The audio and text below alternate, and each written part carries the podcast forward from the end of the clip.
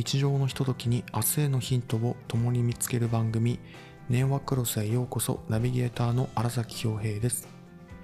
この番組ではピックアップした一つのテーマに関して感じたことや考えたことをシェアします。生活の中の隙間時間などでお楽しみいただきながら放送をきっかけにリスナーさんご自身にて何かを考えるお時間となれば幸いです。そして日常のひとときに明日へのヒントを共に見つけましょう。いつもネオアクロスをお聞きいただきありがとうございます。沖縄も気温が高い日が続いてきましたが、ようやくこの時期らしい日も出てきましたね。日の入りが早くなりまして、一方で日の入り、日の、日の出です。日の出が遅くなっていて、日の長い夏と比べると、一日の長さが短くなっていて、明るい時間っていうのがとてもえー、貴重に感じます。なんかあの日が短い時期ってあの気持ちがこうせかせかあのしてしまうんですよね。こう特に休みの日なんかはですね。うん、こう日の明るいうちにいろいろやらなきなって、えー、思ってあんまりこう落ち着く落ち着かなくて、まあ、別にそんな必要はあの全然ないんですけれどもなんかこう勝手に焦っちゃっていることがあのあるんですよね。で日の長さが変わっても流れている時間は同じっていうのはわかるんですけれども、うん、僕だけですかね。で反対に朝も日が昇るのが遅いのでやっぱり、えー、起きづらいしなんかまあテンションが上がらないなって思うんですよね、この時期っていつも。で、僕はあの平日5時ぐらいに起きるんですけども、うんまあ、みんなに、まあ、おじいかって、あの、言われるんですけどもね。うん。で、ちょうど昨日、今、この配信した11月26日だと、まあ、予定だと日の出が6時55分。だいたい4、50分ぐらい前から少し光が差してきて、まあ、大体30分前からはあの日が昇りそうっていう雰囲気に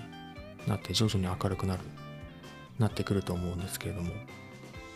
まあ起きて僕の場合5時に起きて1時間経ってもまだやっぱり外っていうのは真っ暗なんですよね。で朝はキッチンの小さい、えー、電気とあとは部屋の広いところに少し暖色のあの間接照明を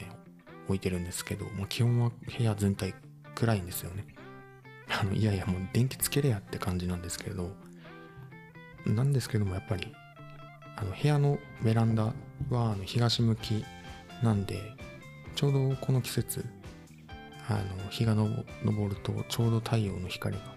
え入ってくるんですよね。部屋も4階なので。やっぱりこう自然の光を取り込んであの体を起こす方が、え気持ちよく起きることができますし、まあ、人間に合ってると思うんですよね、まあ、現代は、え時間を基軸として、え日々動いていますけれどもそれやっぱり全ての物事、まあ、あらゆるシステムっていうのがあのスムーズに動かさなきゃならないのでやっぱり時間を基軸としてあの動いていると思うんですけれどもやっぱりただ人間一人一人を中心に見た時にはあの自然を、まあ、自然のその一日の変化を軸にやっぱ生活した方が、まあ、体人間の体や心っていうのが、まあ、時間を基軸として動くよりも負担っていうのが減るのかなっていうふうにあの思うんですけれどもね。うん。いやいやもう何の話っていうわかの感じなんですけれども、いやいや正直もうどうでもいい話だと思うんですけど、なんかそれをこう、それっぽく話すのがやっぱりこういう番組には、まあ、あの必要だと思うんですよ。こういうどうでもいいことを考えてる時間が僕は結構好きで、だいぶ変わってますよね。まあでもここはもう真面目な話でやっぱり他人から見てあのどうでもいいと思われることをこう自分の中にたくさん持って、えー、まあ、それを楽しむことが自分自身が生きてい楽しく生きていく中でとても大切だと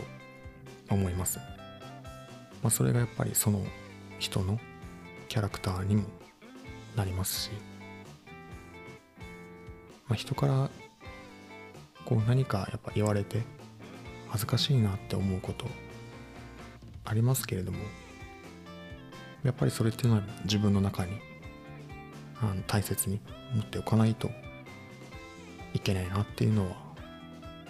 今話しても改めて、え、思うことです。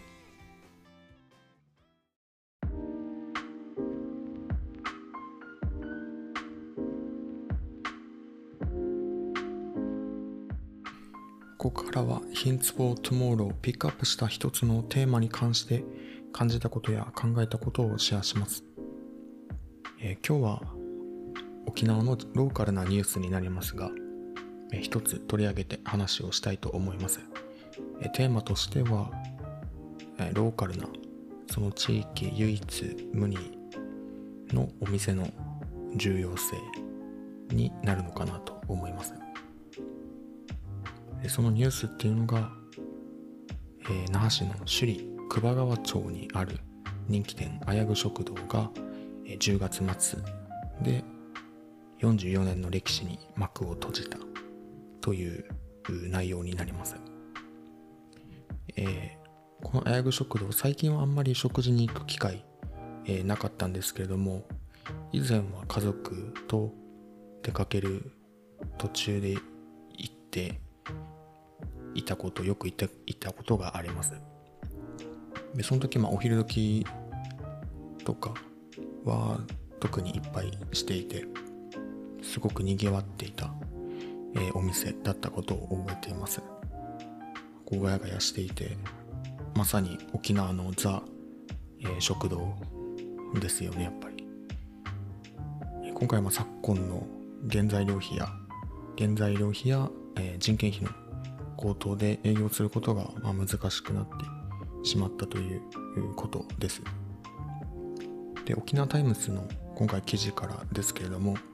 創業が1970年の後半で首里城首里城跡にあった琉球大学の移転事業が始まった頃だと言われてあ言います。というかもう龍龍大ってもともと首里城のあの部分にあったっていうのを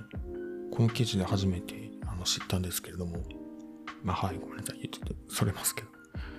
で当時沖縄そばやポーク卵が300円だった時代で、まあ、龍大の学生や先生たちが多く来店されていて、え学食のように入り浸り洗い物や片付けを手伝ってくれたり夜遅くまで店内で勉強していたりする風景があったようです。なんかすごく映像が頭に浮かんでくるお話、まあ、物語で。もちろん閉店は寂しいですけれどもこう当時のその風景っていうのはすごく温かみのある話だなと思っていてなかなかこう現代では見ることができない様子、姿、ですよね。近年は車が普及していて、離れたところから食事に、えー、食事しに来るしに行くですね。行くことができるようになっているのであんまり意識がなかったんですけれどもやっぱりその当時の風景というか、まあ、龍大の関係者の他にも、まあ、そこで近くに住む人たちも当時お店をあの利用していたと思うんですよね。まあ、それで何というかこう地域にいる方々とのつながりの場、えー、交流の場になっているなと、まあ、地域密着というか、えー、お店と、地域にいる人が、えー、つながりを持てているでこれはまあ僕の感覚になりますが、まあ、そういう関係性が持てている地域ってやっぱり今あの少なくなっていると思うんですよね。多分人と人人と地域のつながりが、えー、希薄になっている。っていうのは以前より、えー、言われていますけど、まあ、より良い方向に持っていく。より良い方向にするためにはやっぱり過去のこういう風景からあの思い出したり学ぶ必要があるのかなと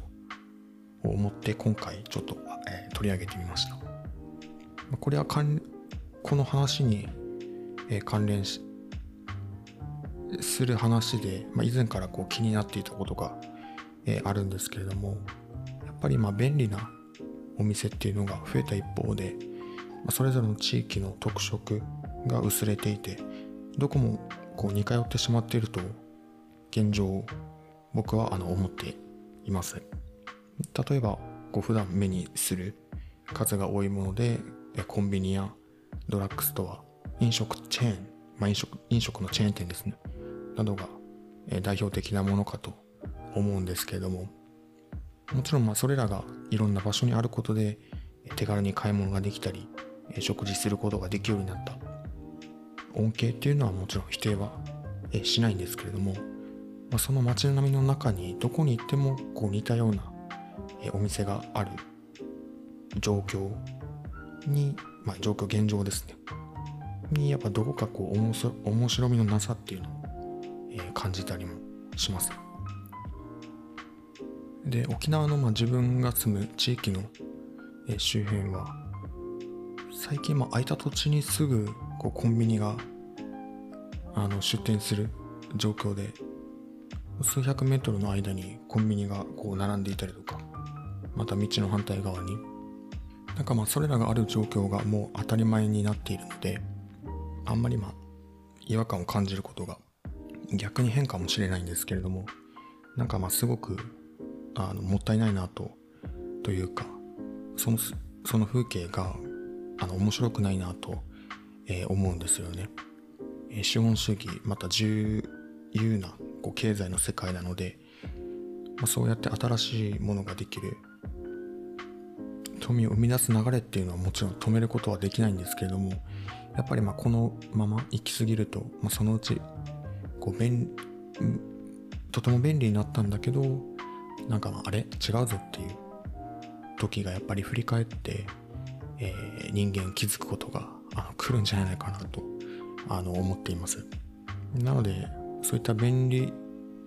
便利な、えーまあ、利便性の追求よりもまあ、その地域の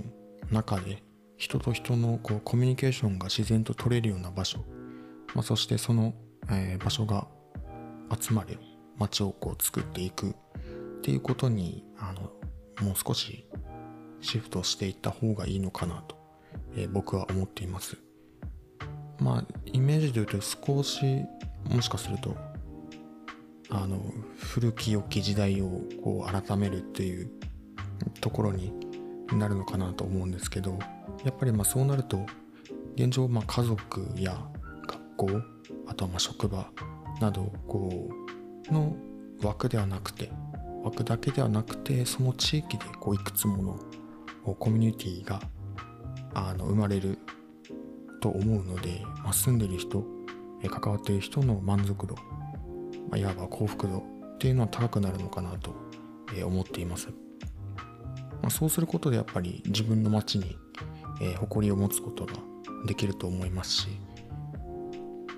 え今やっぱり、え、自治体が管理やルールっていうのを、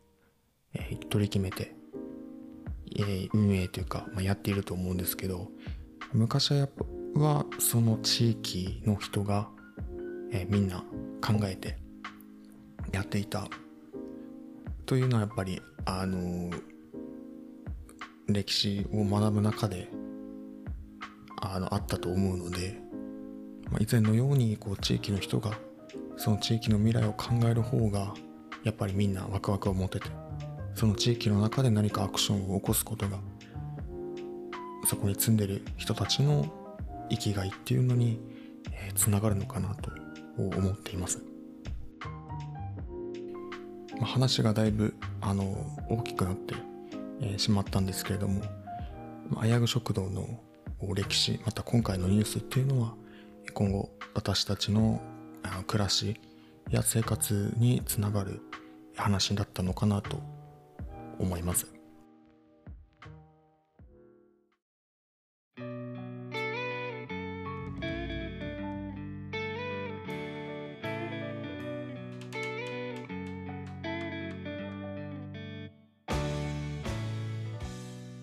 はい、エンディングです。本日はローカルなお店の重要性というテーマでお届けしてきましたが、いかがでしたでしょうか、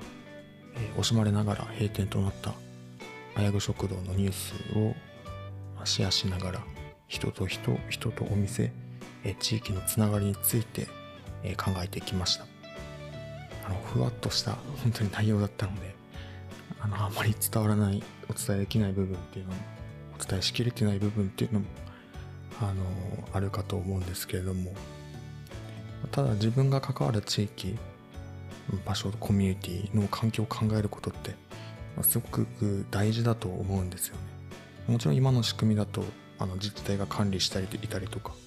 えー、経済の中に組み込まれているあの状況なので、まあ、考えたところで自分がこう何かできる余地っていうのは確かにないんですけれどもやっぱり第一歩として自分たちでも何かあのやれそうだよねっていう雰囲気だけでも作っていくことはできると思うんです、まあ、その思いをこう頭の片隅に置いておくとアクションを起こせるタイミングっていうのがいつか僕はあの来ると信じています。でもこれはまあちょっとしたあの想像というかあの想像話になるんですけど僕はあの地元でいつかあのコーヒーコーヒー屋さんをやってみたいなというのが頭の片隅にあります。あのそのコーヒーを飲んで何かコミュニケーションを取る時間っていうのがあの好きですしまた一人でいる時もコーヒーを飲んで落ち着くっていう時間が好きなのでなんかそういう場所を作れたらまたいろいろつながりを持て持ててる持てるのかなと思ってで、まあ、加えてこう地元の、